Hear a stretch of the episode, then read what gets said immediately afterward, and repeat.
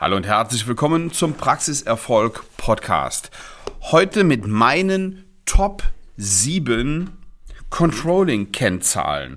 Und ich werde im Laufe des Jahres auf verschiedene Kennzahlen auch intensiv eingehen in diesem Podcast-Format. Aber ich will jetzt erstmal die Top 7 nennen und zwei, drei Sätze dazu sagen. Punkt Nummer eins ist ganz klar, wir müssen alle auf den Umsatz schauen und deswegen ist der Honorarumsatz in der Praxis die erste Zahl, die uns ja direkt wert ist zu betrachten. Und zwar wichtig ist, dass wir uns den Honorarumsatz ansehen. Der, wenn ich Zahnärzte nach ihrem Umsatzfrage, dann ähm, kommen generell erstmal große Fragezeichen, weil Zahnärzte sich gar nicht so intensiv und so häufig mit Zahlen beschäftigen. Aber wenn, dann kommt meistens der Gesamtumsatz inklusive Labor. Sie wissen alle, das Labor, wenn es kein Eigenlabor ist, ist ein durchlaufender Posten. Da haben wir nichts von. Und deswegen zählt der in dieser Betrachtung auch überhaupt gar nichts. Also, der Honorarumsatz ist natürlich auch eine Sache, die es uns sehr leicht macht, die sehr einfach rauszufinden ist. Die ähm, PVS macht es uns super easy, den Honorarumsatz zu, äh, zu, zu, herauszufinden. Und in der BWA sehen wir das auch direkt auf den ersten Blick. Und das ist schon mal eine Kennzahl, die uns eine ordentliche Aussage über die Leistung der Praxis ähm, gibt. Aber natürlich ist das isoliert betrachtet jetzt nicht die allergrößte Aussagekraft. So, die nächste Zahl, die für mich eine super, super wichtige Kennzahl darstellt, ist der Honorarstundensatz. Ich habe vor ein paar Wochen eine Podcast-Episode gemacht. Da ging es ähm, um die Frage Hilfe. Mein angestellter Zahnarzt verschenkt mein Geld. Und wenn Sie diese Kennzahl des Honorarstundensatzes im im Blick haben und im Griff haben, dann wird Ihnen das mit angestellten Zahnärztinnen und Zahnärzten in keinem Fall passieren. Und bitte sehen Sie sich das jeden einzelnen Monat an. Und das Schöne an diesem Honorarstundensatz ist im Gegensatz zum Honorarumsatz, dass es ja brutal vergleichbar ist. Beim Honorarumsatz sehen Sie, ja, im August da waren Ferien, im April war Ostern und äh, im, im Oktober waren dann nochmal irgendwie Herbstferien, da war man eine Woche nicht da und dann geht der Umsatz in den Keller und dann sehen Sie das ähm, vielleicht im Vergleich zum letzten Jahr, vielleicht aber auch ein bisschen zeitverzögert und dann ist das nicht so richtig vergleichbar. Mit dem Honorarstundensatz oder mit dem Honorarstundenumsatz, da sehen Sie das super, super easy. Und der sollte bei Zahnärzten, ähm, ja, bei meinen, bei meinen Zahnärzten verlange ich immer 350 Euro. Also bei den Selbstständigen sollten Sie zusehen, dass Sie hier 350 Euro haben. Dann gehören Sie auf jeden Fall mit ähm, zu den, zu den Top-Zahnärzten. 260 reicht mir nicht. 260 unter, unter 300 ist es wirklich schwierig bei angestellten Zahnärzten, naja, die sind oft nicht über 200 Euro, aber da verlange ich schon 220, 230 Euro mindestens. Schauen Sie mal nach. Ich habe es sehr, sehr häufig erlebt, dass angestellte Zahnärzte so um die 180 Euro sind. Und naja, das ist ein schwieriges Arbeiten und damit ist schwierig, in der Praxis Geld zu verdienen. Okay, also achten Sie bitte auf Ihren Honorarstundensatz. Sie werden wahrscheinlich selbstständiger Zahnarzt sein, wenn Sie jetzt diesen Podcast hier hören und nehmen Sie sich als Ankerzahl die ich jetzt in Ihren Kopf einpflanze, 350 Euro, die zu erwirtschaften sind. Nächste Kennzahl ist der Prophylaxeumsatz. Und beim Prophylaxeumsatz müssen wir so ein bisschen unterscheiden. Ähm, ist es die reine 1040? Ist die IP mit drin? Ist die UPT mit drin? Und das ist auch völlig okay, je nachdem, wie sie es aufbauen. Wichtig ist nur, dass es vergleichbar ist. Ne? Also nicht in einem Jahr nur die 1040 und im nächsten Jahr ist die UPT mit drin und dann freuen sie sich über die Umsatzsteigerung, die aber de facto ähm, so nicht messbar ist und nicht vergleichbar ist. Und deswegen ähm, definieren sie es vorher. Ähm, ich habe überhaupt gar keine Bauchschmerzen, wenn wir die 1040, die IP und die UPT in einen Topf werfen. Ähm, was Sie bitte nicht machen, das machen auch sehr viele Zahnärzte falsch, ist die AIT dort mit reinzurechnen. Und das ist schön Rechnerei. Machen Sie das bitte nicht. Also der Gesamtprophylaxeumsatz ähm, und Jetzt gibt es hier auch, naja, verschiedene Benchmarks. Ich sag immer, ein Zahnarzt muss eine Prophylaxe-Mitarbeiterin komplett beschäftigen und ja, erwarte dort mindestens, mindestens 10.000 Euro Umsatz im Monat.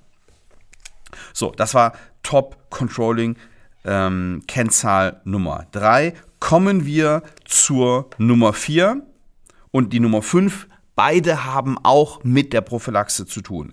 Nummer 4 ist die Prophylaxequote. Und die Prophylaxequote, naja, ist die Anzahl der Patienten, die an ihrem, also der Patienten über 18 Jahre, das ist wichtig, die an ihrem Prophylaxe-Konzept teilnehmen. Und wenn die teilnehmen, gehen wir davon aus, die kommen mindestens zweimal im Jahr und das können Sie relativ einfach ausrechnen, wie viel waren gesamt in der Praxis und wie oft sind die zur Prophylaxe gekommen. Es gibt auch Software-Tools, die machen das für Sie automatisch. Wir benutzen sowas und ich bin immer sehr, sehr froh, wenn meine Kunden das auch benutzen können. Ähm, denn dann hat die Beratung auch nochmal eine ganz andere Qualität und eine ganz andere Basis, wenn wir, und das machen wir bei uns in der Beratung, sehr zahlenbasiert arbeiten. Also die Prophylaxe-Quote ähm, ist eine sehr wichtige und in diesem Fall möchte ich jetzt noch einmal auf einen Punkt eingehen, der in allen Kennzahlen wichtig ist. Die meisten Zahnärzte arbeiten einfach so ins Blaue hinein. Wenn wir aber Controlling-Kennzahlen erfassen, dann können wir die auch verbessern. Und bei der Prophylaxequote ist es so, ja, da hat man jetzt im ersten Augenblick mal keine Vorstellung, ja, wie groß sollten die sein und äh, was brauche ich denn da?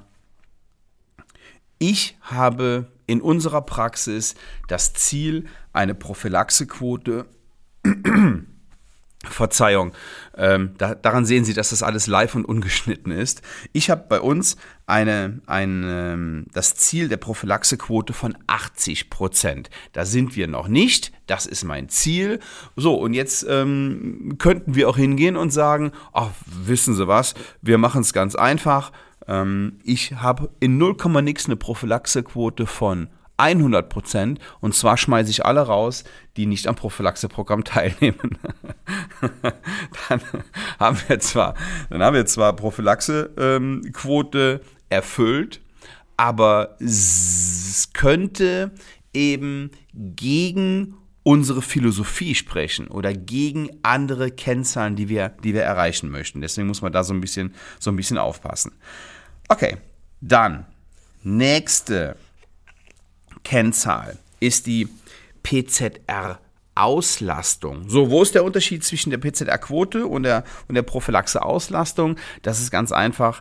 Ich rechne mir aus, wir haben eine Vollzeit-Prophylaxe-Mitarbeiterin und wie ist die ausgelastet? Zu 100%, zu 70%, zu 50%? Denn das ist immer die, immer immer die gleiche Frage. Wie läuft die Prophylaxe? Ja, die Prophylaxe, die läuft super. Wir sind bis in drei, vier Monaten ausgebucht. Ah, okay, toll. Ja, dann rechnen wir mal aus. Wie viele Stunden kommt denn die Mitarbeiterin? So und so viele Stunden. Dann muss die diesen und jenen Umsatz machen. Und dann kommt auf einmal raus, ja, Moment, der Umsatz wird ja gar nicht gemacht. Da wird ja nur die Hälfte von diesem Umsatz gemacht. Das heißt, die ist zwar ausgelastet, aber die Effizienz, die ist überhaupt gar nicht da. Das und wenn Sie nichts aus dieser Podcast-Episode mitnehmen, nehmen Sie das mit und checken Sie die Effizienz Ihrer Prophylaxe. So, eins, zwei, drei, vier. Das war Nummer fünf. Jetzt kommt Controlling-Kennzahl Nummer sechs. Der Eigenlaborumsatz. Und den Eigenlaborumsatz, den, ja, der macht natürlich erst so richtig Spaß zu erfassen, wenn Sie noch nicht mal ein Eigenlabor haben, aber wenn Sie, wenn Sie ein Zerek beispielsweise haben oder auch irgendein anderes System, mit dem Sie scannen und schleifen können. Und das ist natürlich eine wunderschöne Wertschöpfung, die in der Praxis bleibt. Controlling, da will ich auch gar nicht weiter drauf eingehen, weil es ein sehr spezieller Fall ist, aber naja, wer das noch nicht hat, der kann auf jeden Fall mal darüber nachdenken, weil das, das CEREC war eine, für uns eine eine super Entscheidung. Dann eine Kennzahl. Die letzte Kennzahl, die ich Ihnen heute nennen möchte, ist die Umsatzrendite. Und die Umsatzrendite oder quasi Gewinnquote sagt Ihnen das Verhältnis zu Umsatz und Gewinn und da nehmen Sie den Gesamt, da nehmen Sie äh, fairerweise den Gesamtumsatz, das heißt den Honorarumsatz plus den Laborumsatz, egal ob Fremd- oder Eigenlabor und ähm, legen das ins, ins Verhältnis zur, zum Gewinn. Und da sollten Sie in der Zahnarztpraxis eine Gewinnquote von, naja, irgendwas zwischen 30 und 35 Prozent haben. Und wenn sie drunter sind, dann, naja, gibt es da vielleicht auch Erklärungen für. Beispielsweise, Sie sind eine sehr große Praxis mit einem sehr hohen Umsatz. Dann schaffen Sie das wahrscheinlich nicht. Aber wenn Sie eine kleine Praxis sind, dann müssen da 30, 35 Prozent bei rumkommen. Und wenn die nicht bei rumkommen, dann haben sie ein Problem. Und das waren meine Top Controlling-Kennzahlen. Und weil Sie wissen, dass ich overdeliver, ähm, nenne ich Ihnen jetzt noch eine Kennzahl, die viele beachten, die aber mit Vorsicht zu genießen ist. Und zwar die Personalkosten. Quote. Heißt, Gesamtumsatz inklusive Labor und Material in, im Verhältnis zum, zu den Personalkosten. Naja, und da hat man früher gesagt, so im Schnitt 26, 27 Prozent. Das ist deutlich mehr geworden.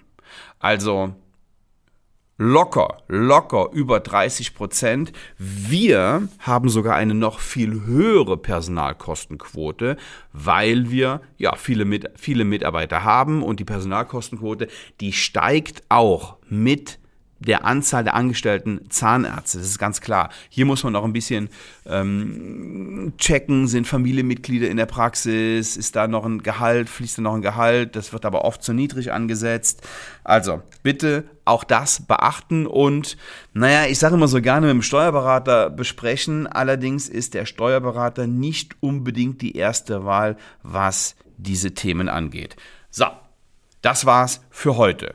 Und bitte schreiben Sie sich diese Kennzahlen auf oder Sie werden sie auch nochmal aufgelistet hier in den, in den Show Notes im Text zum Podcast bekommen und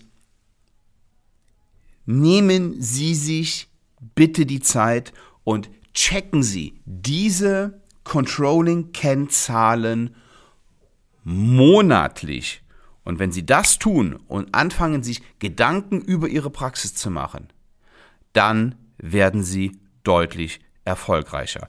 Das war's für heute. Ich würde mir wünschen, wir lernen uns mal persönlich kennen und wenn Sie darauf Lust haben, machen Sie sich einen Termin auf www.svenwaller.de. Liebe Grüße, bis dann. Ciao.